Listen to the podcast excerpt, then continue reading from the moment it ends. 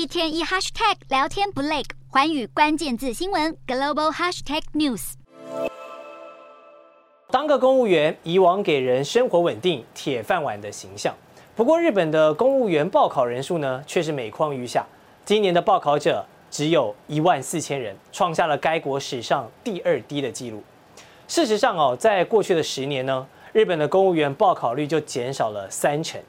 主要的原因，除了公务员福利是越来越没有吸引力之外，加上网络相关的新形态职业，还有赚钱的管道众多，年轻人自然而然都往那边去靠了。当个收入稳定的公务员呢，失去了往日的习光。但在 AI 能取代复杂劳动力之前啊，公务总还是要有人做啊，怎么办呢？改善制度呗。于是日本政府正在研拟，让自卫队等性质特殊职务除外的公务员呢，采取周休三日的可能性，借此来改善日本公职人员为人诟病的工时长还有过劳的问题。其实周休三日的做法已经在日本的一些民间企业呢执行了一段时间了。根据厚生劳动省去年的调查就显示，有百分之八点六的日本企业是允许员工每周休假两天以上的。所以当局认为，如果公务员普遍采用周休三天的制度呢，政府来带头做，除了可以开诱因吸引人才加入呢，也能进一步号召更多的私人企业引进这个弹性的工作制度。毕竟啊，把人生卖给公司的这个日本社畜文化，真的要好好改善一下。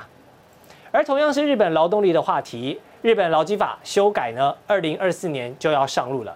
有研究机构就根据日本国内的 GDP 预测值，包括了性别。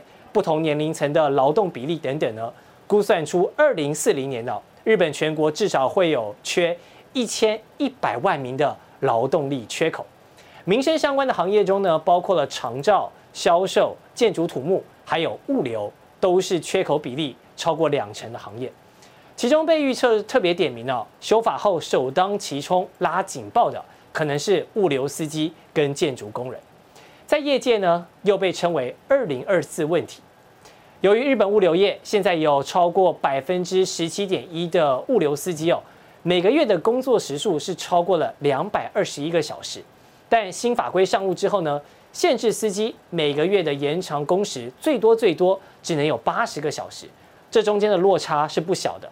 那你要么就扩编司机的人数，不然就是减班来降载运能。所以明年呢，日本电商网购的这个运费啊，很可能会涨价了，因为要把这些成本转嫁到消费者身上。根据统计资料呢，物流司机上班有百分之六十五的时间在开车，百分之十三的时间在等卸货，百分之十三的时间在搬运货物等等。那目前开车还无法用这个机械化来取代，不过智能仓储的部分呢，是能够靠机器人来装卸的，增加效率。